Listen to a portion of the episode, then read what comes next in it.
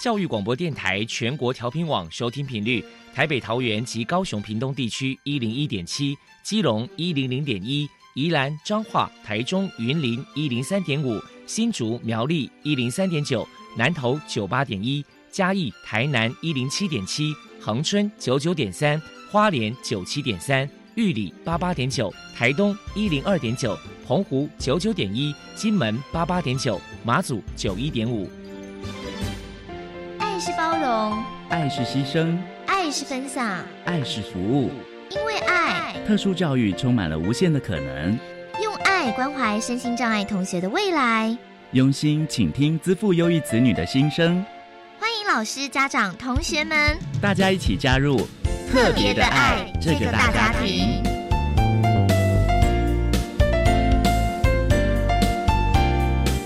本节目由教育部学生事务及特殊教育司指导，国立教育广播电台监制，欢迎收听。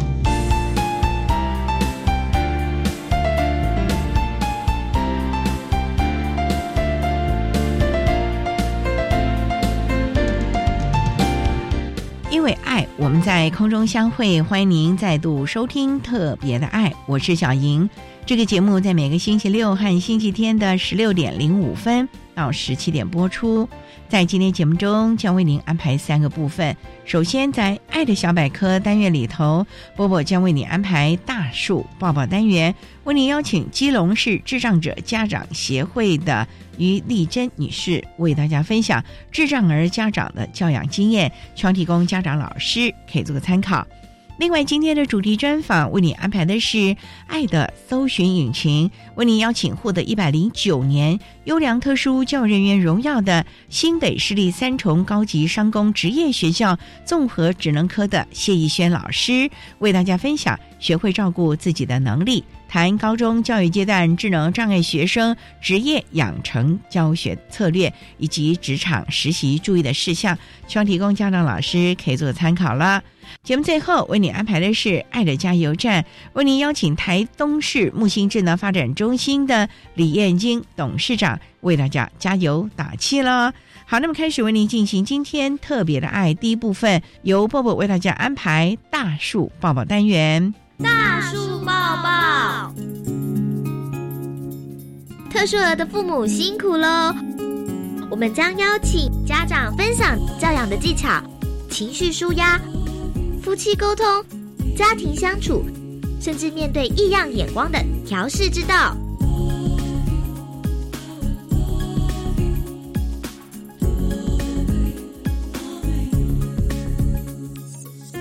Hello，大家好，我是 Bobo，欢迎收听大树抱抱。今天我们特地请到了基隆市智障者家长协会的会员于丽珍女士来到节目现场，跟大家分享。智障儿的家长教养经验谈，于女士的女儿嘉诚排行老大，今年四十岁。下面呢还有一个妹妹。首先，我们先请于女士来谈一谈，当初知道孩子有智能障碍，当时内心的心酸跟难过是如何走出来的呢？因为我家环境就跟人家不一样，那时候我。不懂得去要怎么办，这样子就是我没有时间让我去心酸难过啦。因为当时我为了家庭啊，可以正常的运作啊，为了经济啊、教养能够平衡啊，啊，我当时就赶快找工作啊。是因为要照顾他嘛，没办法到外面去工作，啊，只好就是帮别人带小孩，没有时间去想这些啦。先生走了以后，我才。自己就要扛起来，这样子。面对丈夫的离开，于女士扛下了家庭的重担，也为了家中的宝贝女儿投入了许多的心血跟努力。谈谈当初有寻求哪些组织机构的帮忙呢？因为当时的资源也不足，没有现在的那么丰富。当时因为要照顾她，我们邻居刚好也。有生小孩，他就问我说带小孩，我就为了他，我想说，哎，那我可以在家带小孩，就近的可以照顾到他。后来因为想说这个也应该要有专业的知识啊和技能啊，我有到家福中心去找，当时我就有考保姆执照。后来小孩子上小学的时候，那我就参加的智障家长协会，因为有些家长也可以互相的了解每个小孩子不同这样子。在教养孩子的过程当中，于女士表示遇到最大的考验是没有什么困难啊，因为面对那时候跟长辈住嘛，那长辈的教养观念，还有跟别人接受社会的言论，说啊，生下这小孩不在意别人的眼光啦，把负面呢化为前进的动力啦，让自己能更好这样子啦。接下来，我们就请于女士来谈一谈嘉诚和妹妹的相处互动有什么样的教养诀窍可以分享呢？我是认为是说，要让她们姐妹啊互相同才啊，知道说啊，我们家就跟别人不一样嘛，兄弟姐妹啊，大家要和好嘛。那为了这样子，我不会去偏心，要多照顾谁，或偏心哪一个，都是平等的去对待他们这样子。我女儿她不善于表达，口语能力也。较不足，但能可从她的动作啊、表情啊、感受啊，哦，我要感受到她对我的爱这样子。当我暂时离开家中时啊，他会问妹妹：“妈妈会不会回来啊？妈妈会回来吗？”这样子，妹妹有时逗他，跟他说：“妈妈不回来。”啊，他表情透露出他很伤心、难过的情绪这样子。接下来请教一下于女士，面对嘉诚情绪上的问题，您的教养方法是什么呢？情绪哦，需要出口，但他如何适当的表达他情绪是需要学习的啦。最好学习方式就是说，父母能体认孩子的情绪啊，要同理的，要倾听他，帮助他用正确的方式表达情绪。让他在情绪管理知道怎么的进行，这样。当孩子无法透过适当方式或不被允许表达自己的情绪时，则容易透过肢体的暴力或冲动的行为，他来传达他自己愤怒与内心的情绪。他有不高兴，他就会摔东西。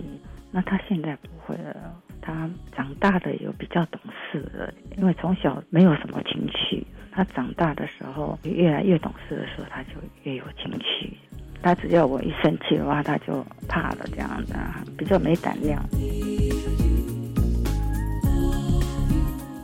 再来，我们就请您分享一下宝贝孩子所做的一些窝心感人的故事。他就不会表达什么啊，只是他会爱我，但是他就。不会表达嘛，难过的情绪啊，他就他很伤心啊，会怎样？我看他这样子啊，就知道说哦，他很在乎我就对了。如果我这样，他会去跟别人讲妈妈怎么样了这样子。可是他自己就不会主动来问你，就透过别人来。他不会，他现在比较会讲话，因为他有出去外面卖饼干啊，之前。家长协会有做饼干呐，是有跟人家互动，对他同才去互动啊，去做什么，他就哎，现在表达他就更比较活泼一点点。对对对。最后，给同样是智障儿的家长于女士有一些鼓励的话想说。鼓励我不敢说啦，因为我自己教导也不是很会啊，然后我也是都是在学习当中啊。那参加智障者家长团体啦，就是希望他们的心哦能够先走出来啦。如果这样子的话，就是要接受嘛。不管什么团体啊，我这些家长要多多的走出来啊。或者小孩子如果他可以的话，我们也不要把小孩子关在家里，就是让他有跟外面获得一些资讯。这个家长在参加不管是家长团体的时候，就心理的支持也。也很好的有一个支持啊，家长的陪伴，他们也蛮重要的啦。非常谢谢基隆市智障者家长协会的会员于丽珍女士接受我们的访问。现在我们就把节目现场交还给主持人小莹。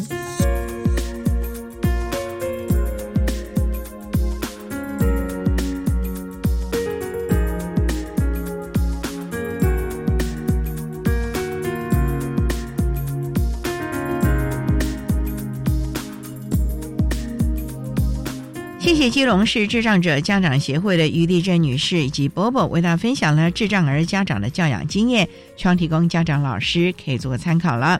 您现在所收听的节目是国立教育广播电台特别的爱。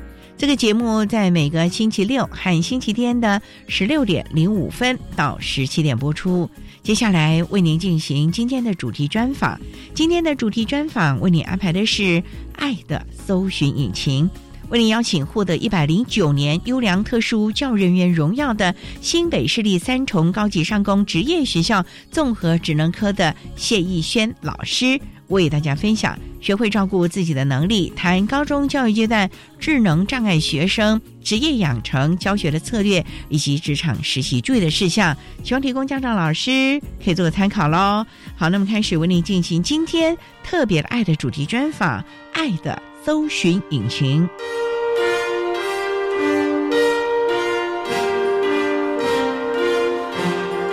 爱的搜寻引擎。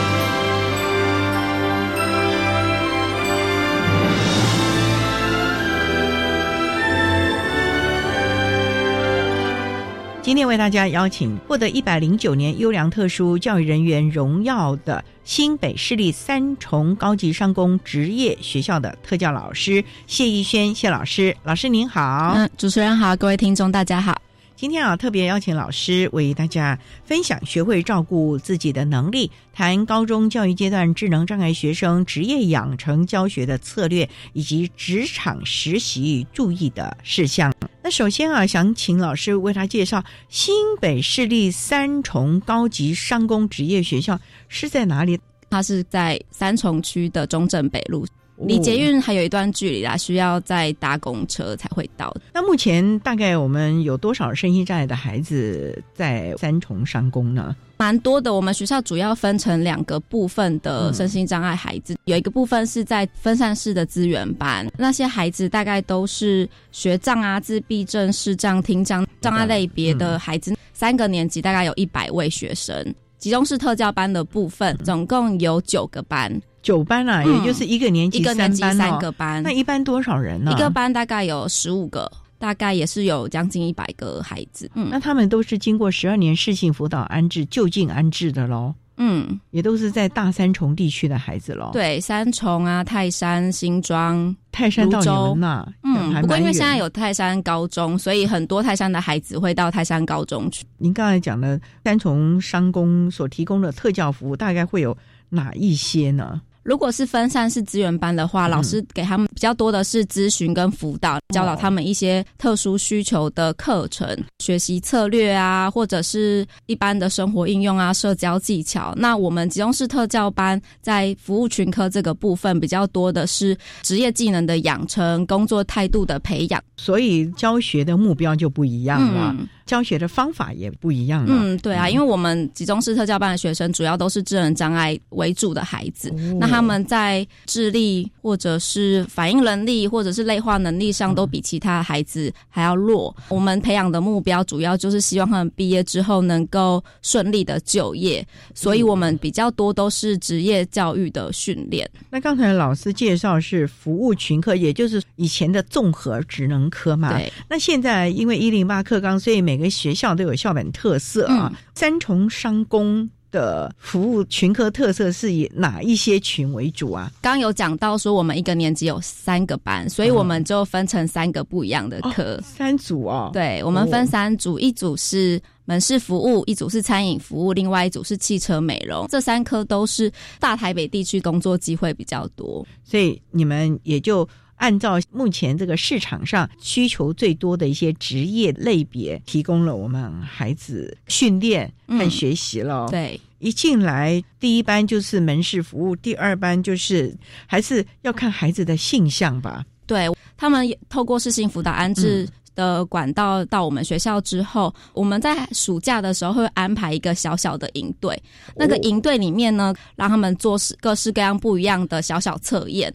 就操作能力上的测验，看他们在各种操作能力上面的表现，可能专长或者是他比较厉害的是什么啊？然后再去看看他的兴趣是什么，然后看看他的能力，然后再把这三组的学生平均分散在三组。还是要看孩子的能力、兴趣。嗯那有跟家长讨论过嘛？因为我们都知道 IEP 也是很重要的。不能我们在学校觉得孩子好像在某一个群科那个能力比较好点，可是家长不会啊，因为可能我家里开小吃店啊，嗯嗯嗯嗯我不要他去汽车美容，我要他走餐饮啊，将来可以在家里帮忙啊。对，有我们在入学之前六月中啊，就会有一个转衔会议，透过跟国中端的老师啊、家长啊，还有高中端这边的老师，大家一起讨论他的个性特质啊，然后家人可能会给予什么帮助啊。像刚刚主持人您说的，家里就是开小吃店，希望未来接应他的事业，也许我们就会有比较多的机会帮这个孩子排在餐饮服务科。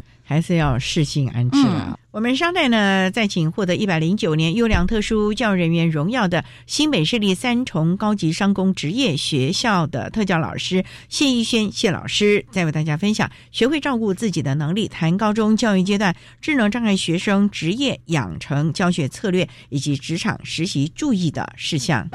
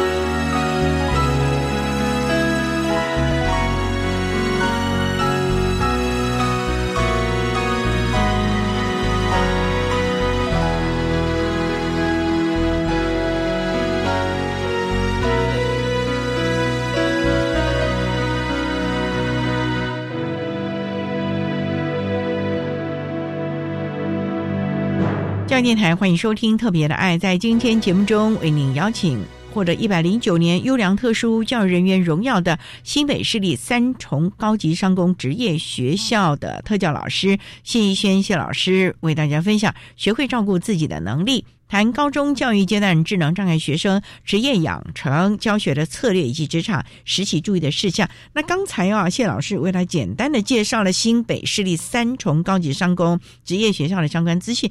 那想请教老师，您从事教育工作大概多久了？十三年了，你当初就是特教本科系吗？对我是台师大特殊教育系毕业的。通常到职业学校还必须要有一些职业证照吧，因为这是以职业为取向。我就知道有很多考证照，考个烘焙啊，考个门市的啦。老师也需要吗？有诶、我们都需要，我们都会笑说，我们高职的特教老师要嗯十八般武艺，对样样都一点通，嗯 没有办法精通啦。但是就是学一点一点，像我本身有门市服务丙级证照，然后也有中餐丙级证照，也有饮料调制的丙级证照，会一些些皮毛，能够懂一些，然后才能够教一些学生简单的东西。老师，你当年在台师大特教系的时候，有没有想到要先学这些？因为台师大是比较以理论甚至于实习为主，可是并没有想到学生还要考这些职业证照啊。对啊，在学生时代，学校的教学比较是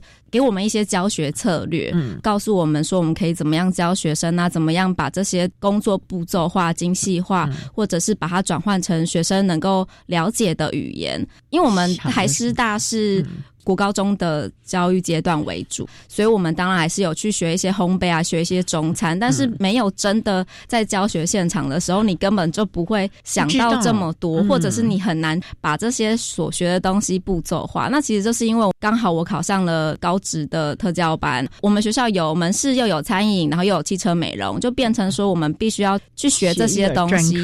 或者是去嗯研究，然后去查资料，然后去各个地方学这些技能，去各个职场参观，或者是去观摩、去看，然后去访问别人，然后才能够知道说，哎，我到底可以教学生什么？学生可能需要什么东西？嗯我要教他什么东西，才能让他未来运用在他的就业能力上？可能还要陌生拜访去开发实习的。不 错，这个部分都是过去您在学校的时候没有考量到的了哦。嗯，没有想象，也是做中学，在不断的教学现场当中，发觉了孩子可能需要什么，或者是你可以再要精进一些什么样的专长来协助孩子在真正的职场上能够驾轻就熟。所以我发觉，在我们技术高中型的老师，真的都很辛苦哎。对。我觉得我们以前都是高中，就是因为毕竟是读台师大，那、我们都是高中毕业的，对所以其实我们以前对职业、对工作这些事情，其实没有做任何的想象，然后也没有认真去学啊，去了解生活上的一些小细节。那因为自己当了老师，然后你要去教学生这些生活上面的细节，我才会发现说啊。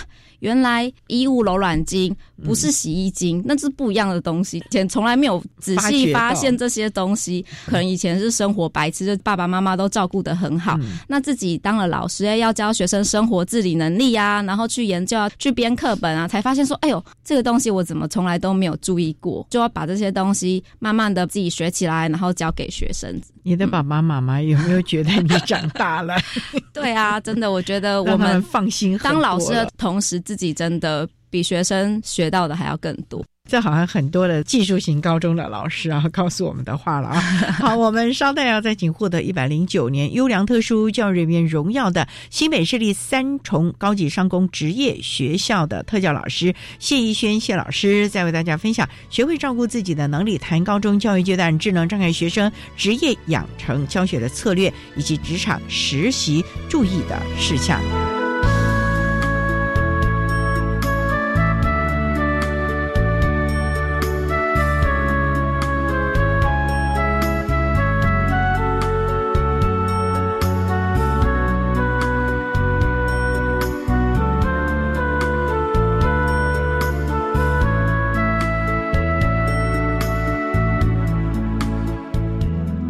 各位听众，大家好，我是一一零学年度身心障碍学生适性辅导安置总招学校国立和美实验学校吴新红校长，在此说明本年度适性辅导安置重要时间流程，给各位家长以及老师们来了解。能力评估之唱名安置会于一一零年四月三十号。到五月八号办理国立特教学校以及集中式特教班的安置结果，会于一零年六月七号公告。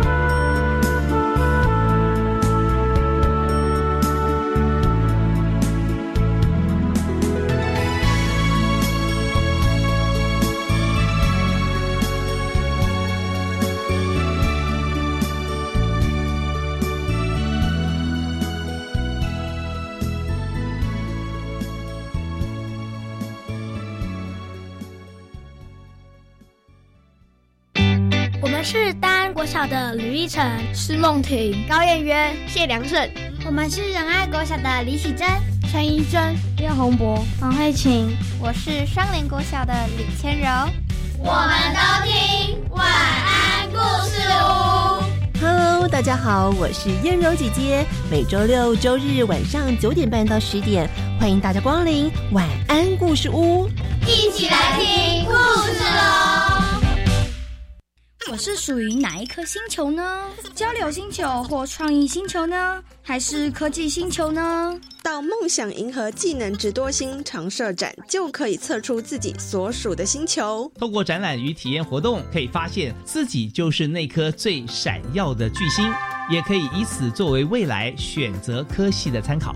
在国立公共资讯图书馆，即日起展到十二月二十六号。我要参加。以上广告是由教育部提供。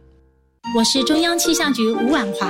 我的省水好习惯是把洗蔬果的水和除湿机里收集起来的水累积起来，用来浇花、擦拭家具，还可以拖地哦。一水多用，节水可以很轻松。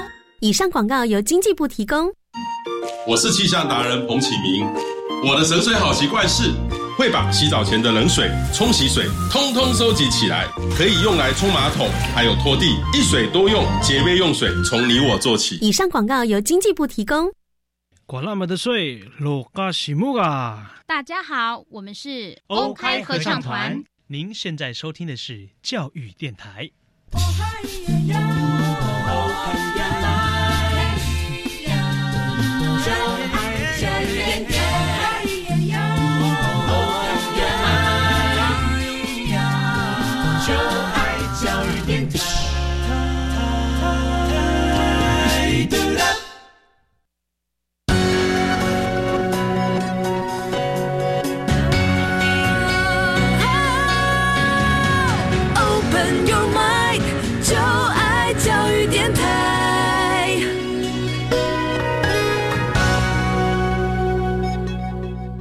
教电台欢迎收听《特别的爱》这个节目，是在每个星期六和星期天的十六点零五分到十七点播出。在今天节目中，为您邀请获得一百零九年优良特殊教育人员荣耀的新北市立三重高级商工职业学校的特教老师谢玉轩谢老师，为大家分享学会照顾自己的能力。谈高中教育阶段智能障碍学生职业养成的教学策略以及职场实习注意的事项。刚才在节目的第一部分，谢老师为他简单的介绍了三重商工的相关资讯以及个人从事教学的相关机缘呢。那也想请教啊，这些孩子高中。很可能是他最后一个教育阶段了，可能要马上要迈入职场。当然也有很多，也可能还会继续升学。那想请教，你会比较教他们哪一些，还是按照您刚刚讲的这几个学群特别来着力了呢？不管是哪一个科别，都有一个共同的目标，就是希望他们未来能够顺利就业。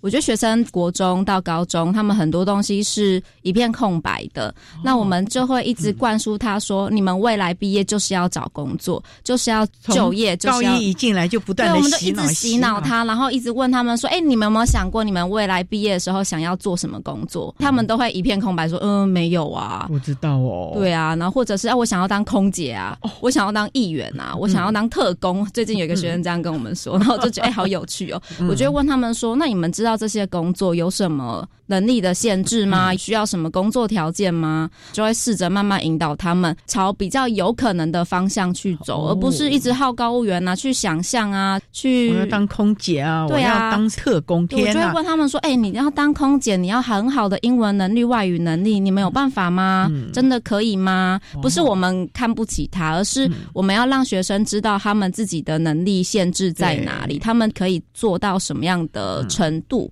你会跟他们介绍。”各种不一样的服务类科的行业，因为现在我们的孩子比较多从事服务业，什么门市服务啊、便利商店啊、大卖场啊、餐饮、汽车美容、清洁。其实清洁现在的缺额非常的多，非常多，因为想要做的人少，所以其实缺很多。在缺很多的同时，我们其实会希望鼓励孩子接纳各种不一样的行业。郭老师，我想请教的就是，你们要不要先注重他们的体式呢？每天先跑操场。有哎，我觉得我们不一样的导师当然会有不一样对孩子的要求啦，但是其实我们都蛮要求他们体力的。哦，对啊，就会要他们去跑操场啊。我们的孩子如果毕业的时候，也许可以跑个五圈操场都没有问题。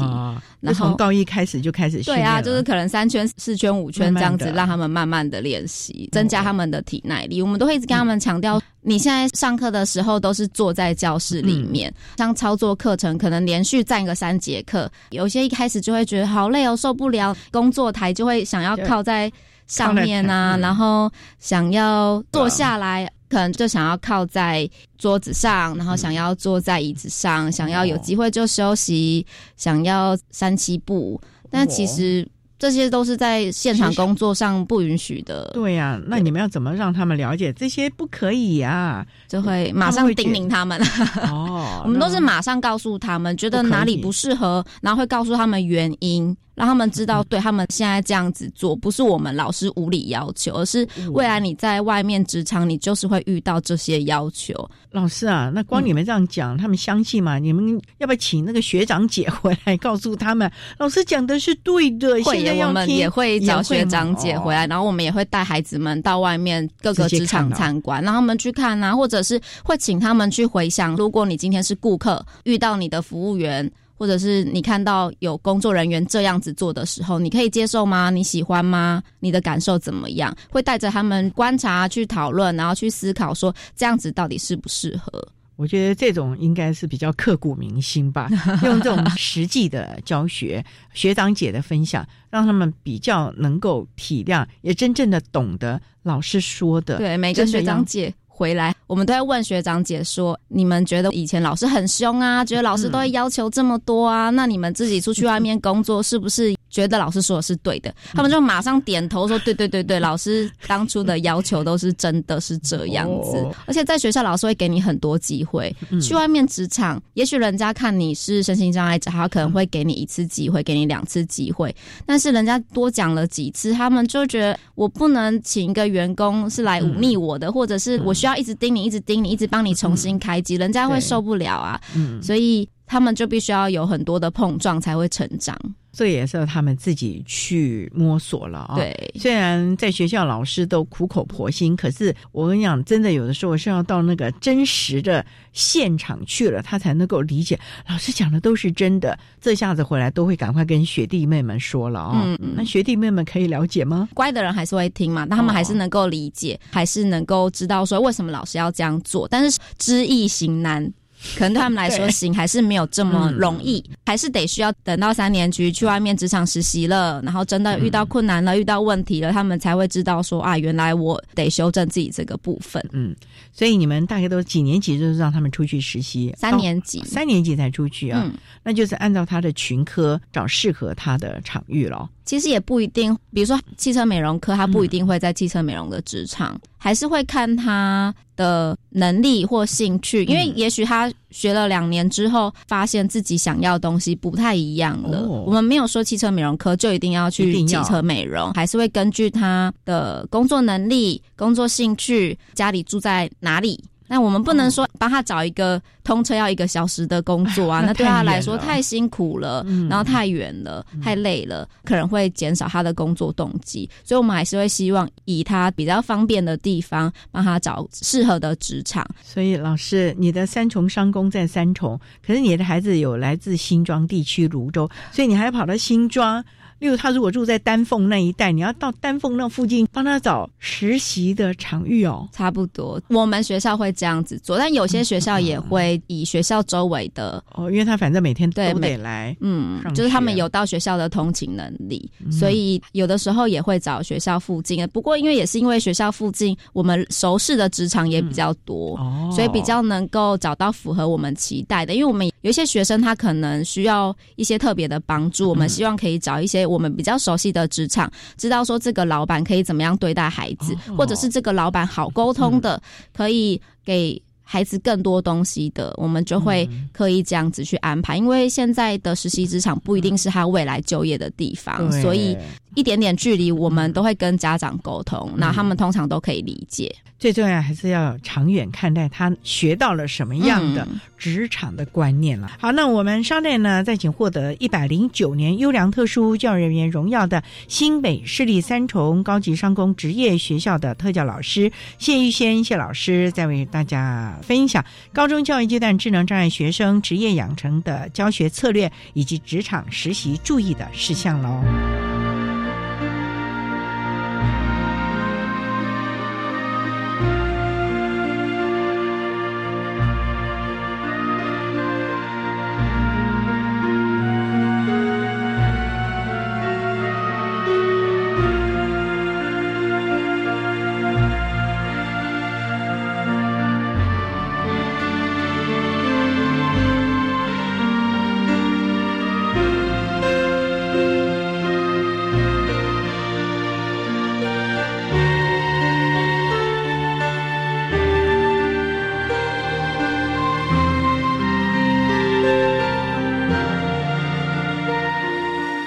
电台欢迎收听《特别的爱》。在今天节目中，为您邀请获得一百零九年优良特殊教育人员荣耀的新北市立三重高级商工职业学校特教老师谢玉仙谢老师，为大家分享。学会照顾自己的能力，谈高中教育阶段智能障碍学生职业养成教学的策略以及职场实习注意的事项。刚才啊，谢老师为大家分享了孩子们在职场实习你们要特别注意的。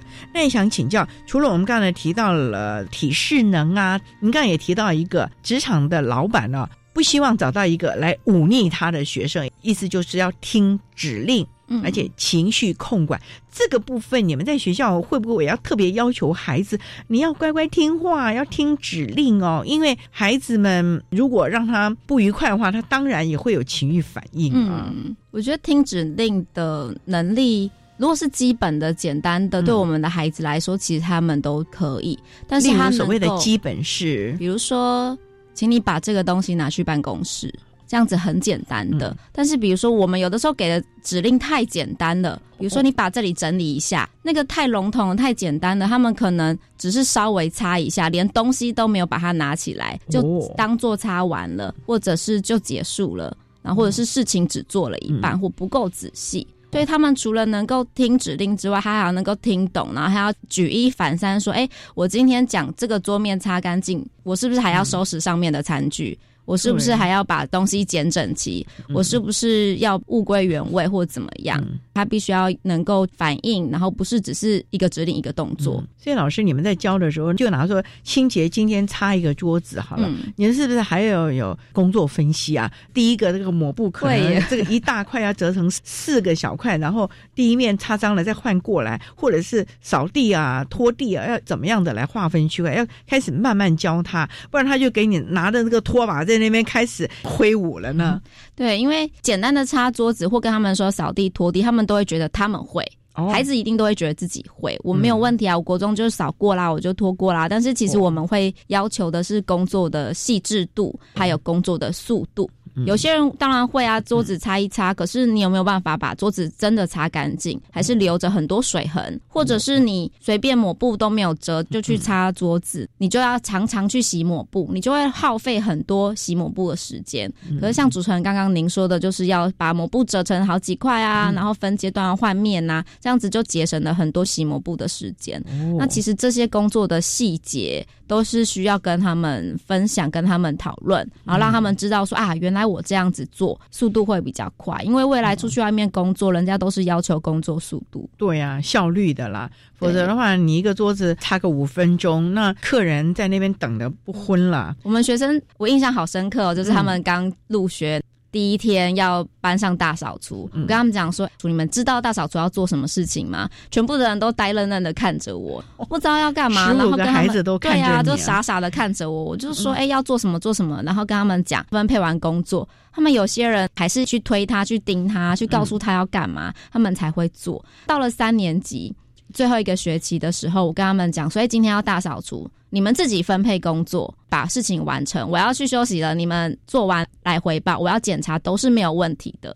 他们就真的用很快的速度分配完工作，完成了之后到办公室来找我，然后跟我说：“老师可以了。”那我下去检查，发现哎，真的可以。那一刻我真的觉得天哪，你们真的长大好多，你们进步很多。我觉得他们。真的是需要训练，就是我们要相信孩子有无限的可能，他们是需要训练。刚开始当然很辛苦了，就像你讲的，看你的高一那年大概就很辛苦，亦步亦趋的。可是到了高二可以放手一下，高三你就可以，老师要回去休息，你们等一下回来回报。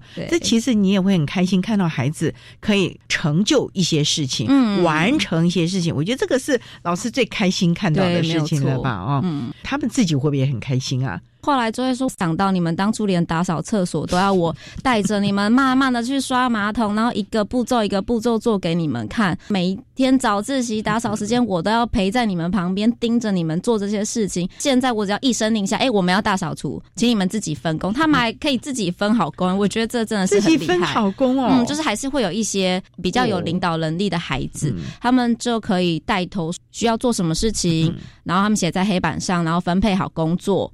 分配好工作之后，再去督促学生，那可能会有一个人带头说：“哎，那你要做好什么事情？”然后他们可能会帮忙叮咛孩子。我觉得哇，做到这里，最后我发现，哎，真的都做得很好。我就马上鼓励他们说：“哇塞，你们真的是太棒了！”孩子听得也很开心。不过老师，你这样讲，有一些这个能力比较好的啊，你会就特别的操练他们，因为将来可能就业的持续度或者是稳定度就更好了呢。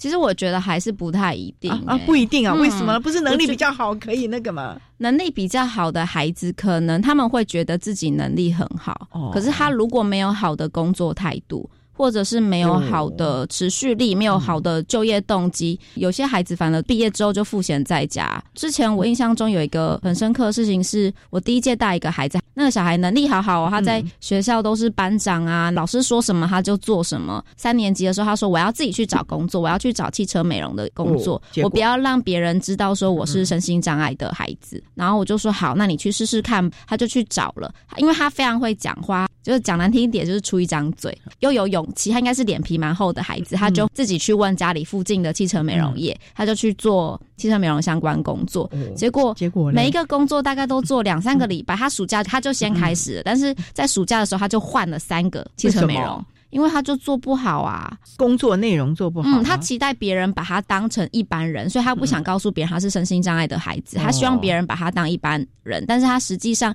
又没有一般人的反应力，觉得也没有跟别人一样快，所以别人当然会给他一般人的标准啊。那给他这样子的标准之后，他做不到，跟不上，他记不起来，那怎么办？他都很受挫折呢，老师。对啊，可是这个孩子真的很特别，他就是一个换一个。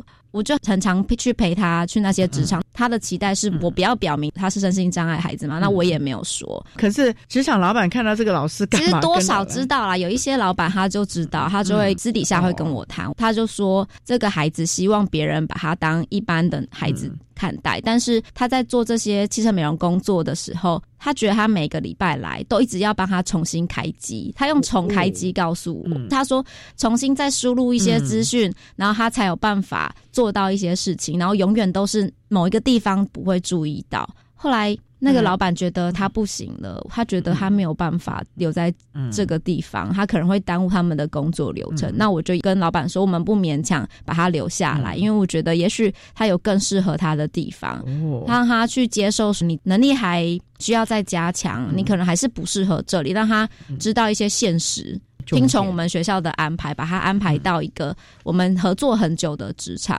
他才开始慢慢进步。我觉得他可能有一点点认知到他自己真的还有很多地方需要学习。然后我就会一直刁他说：“哎，你嘴巴不要把自己说的太满，人家听了会不舒服啊。你把自己说的很好听，可是你又没有办法做到这个能力的时候，别人会去质疑你，别人会不喜欢你。”他毕业的时候也是很容易找到工作，但是也很容易被辞退。我就会跟他说：“哎，你看，你每个工作都做不到三个月，等到有一天你可以做满一年的时候，你可以回来找我，告诉我，一定会大方的恭喜你。这孩子是我第一届孩子，所以他应该已经毕业八九年，最近回来都是跟我讲说，老师，我这个工作做了两年了。哇，他很认真，他兼了两个工作。哎呦呀，白天一个工作，然后晚上又去打工，就非常非常的努力。他说他可以啊，很努力，然后跟我说，老师，我现在知道你说的就是嘴巴不能乱讲话，也要谦虚一点，然后要做到什么什么事情。知道，对我觉得他。回来的时候，让我看到一个非常大的转变，跟回想他在学生时代的样态真的很不一样。我觉得我好感动啊！对呀，好，我们稍待再请获得一百零九年优良特殊教育人员荣耀的新北市立三重高级商工职业学校的特教老师谢逸轩谢老师，再为大家分享学会照顾自己的能力，谈高中教育阶段智能障碍学生职业养成教学的策略，以及职场实习注意的事项。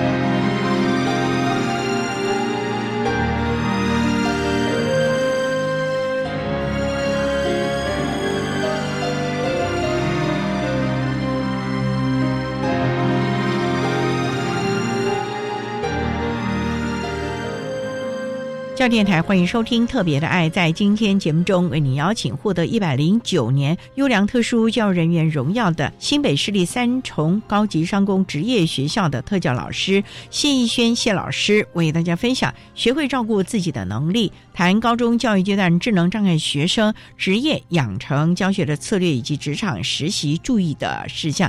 那刚才哈谢老师为大家分享了孩子工作的态度啊，那也想请教啊。除了我们在讲的听指令啊，其实也有很多人是交通的能力，甚至于可能是工作的态度这个部分，老师你们是不是也特别的琢磨了呢？我们希望他们未来毕业之后能够独立就业，不希望永远都是爸妈接送，不希望永远都需要爸妈照顾。我们希望他就算没有爸妈，也能够。自己照顾的很好，也能够自己活得很好，所以通常来我们学校的孩子应该都有一定的交通能力。不过有些孩子他比较依赖，或者是有一些爸妈比较不敢放手让孩子自己去做，不放心。啊对，所以我印象有一个孩子，他家明明就住学校，走路十分钟就可以到的距离，但是他每天都爸爸妈妈接送。啊，那爸妈不要送班了。我觉得应该就是很辛苦吧，就为了自己的孩子会想要牺牲一点啊，或者是想要多做一点，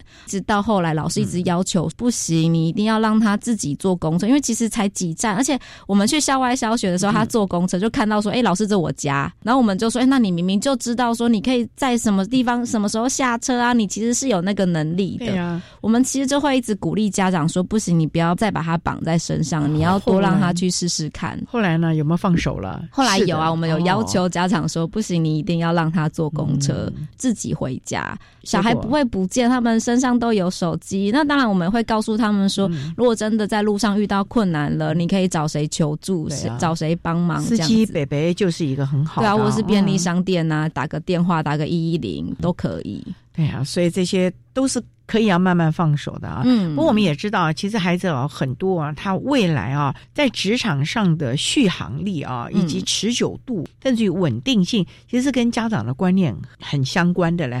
老师，这个部分你们在亲师沟通的时候有没有特别的？就像你讲的，高一进来洗脑，你们将来都要工作、工作、工作啊。嗯，可是你们对爸爸妈妈也要洗脑，说对孩子将来要工作，爸爸妈妈你们要适当的放手，要开始训练他什么什么什么，是不是？也要双管齐下，不是只对孩子啊，否则孩子回家，家长是另外一套哎。对啊，因为嗯，有些家长他可能，比如说像家事部分，他会觉得说我自己来比较快。我不用在那边盯你做慢吞吞或做糟了。我还要收拾，所以有些家长他们可能不愿意放手让孩子自己做家事，甚至不想要让孩子练习拿菜刀啊、开瓦斯炉啊，他们觉得这很危险。所以不想要让他们去学，让他们去尝试。可其实这很可惜，每一个家事都是一个机会，很简单的事情都是一个机会。扫厕所、清洁客厅、清洁自己的衣橱，都是他们需要学习、需要练习，跟未来的工作其实也有相关。所以，如果家长愿意放手。不要心疼自己的孩子，不要过度保护自己的孩子，他们才有机会成长。要适当放手啊，否则你永远不让他有这个机会去练习，那他还是永远依赖你了。可是爸爸妈妈会比他早走啊，对不对？到时候由谁来照顾了呢？那你不是更放不下了吗？就刚刚有提到说，其实孩子他们必须要有工作动机。毕业之后，如果他们没有自己找到工作，其实劳工局有一个服务，就是有职业重建中心，他们可以安排各管员帮他们介绍工作啊，了解他们的工作能力、工作兴趣。还有他们的性向，去帮他们介绍工作，或者是安排他们到适合的地方去，比如说职训局啊，或者是庇护工厂，或者是一般性的职场。可是当这个孩子他们访谈询问过之后，发现他完全没有就业意愿，没有工作动机，那他们就会说：我们没有办法帮助你，因为你连动机都没有。你就算有再好的工作能力，你很会跟别人应对，你很会做事，但是你没有动机啊，就完全没有意义。所以家长如果觉得，哎，我的孩子没有工作，说也没有关系，我有钱我养他，或者是他在家里休息没有关系。如果家长是这种心态，那这个孩子可能就会永远被绑在你的身边。其实毕业之后没有老师盯，没有这些同学互相督促，很多孩子是会慢慢嗯是能力是慢慢退化。他们如果校庆回来的时候，就会发现有在工作、在跟人群接触的孩子，跟每天在家里闲着的孩子，那个神情啊、穿着打扮啊，还有整个沟通的状态都差非常的多。所以啊，我想谢老师这么多年的教学经验呢，看到的是非常现实、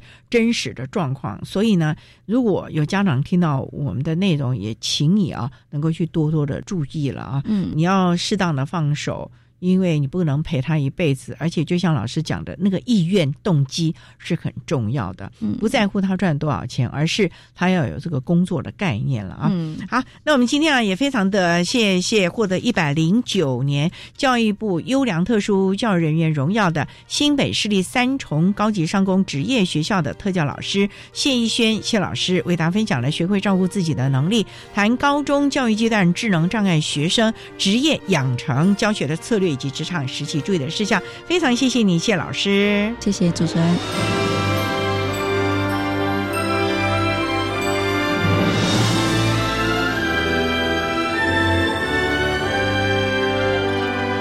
谢谢获得一百零九年优良特殊教育人员荣耀的新北市立三重高级商工职业学校综合职能科的谢逸轩老师，为大家分享了高中教育阶段智能障碍学生。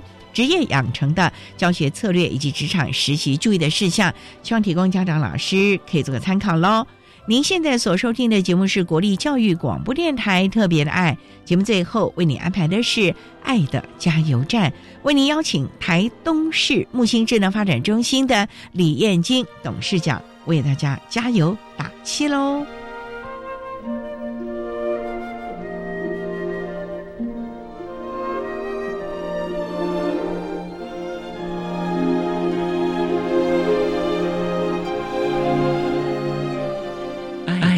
加油站。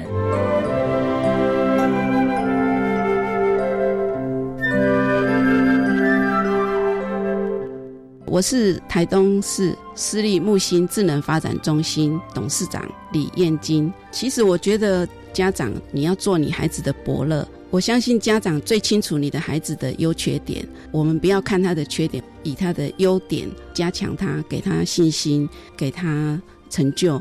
还有希望家长有任何问题，一定要寻求他人的协助，因为我看到很多人没有办法过自己的关卡，选择很多遗憾的事情，所以在这边再呼吁大家勇敢面对问题，我们就一定可以解决问题。谢谢。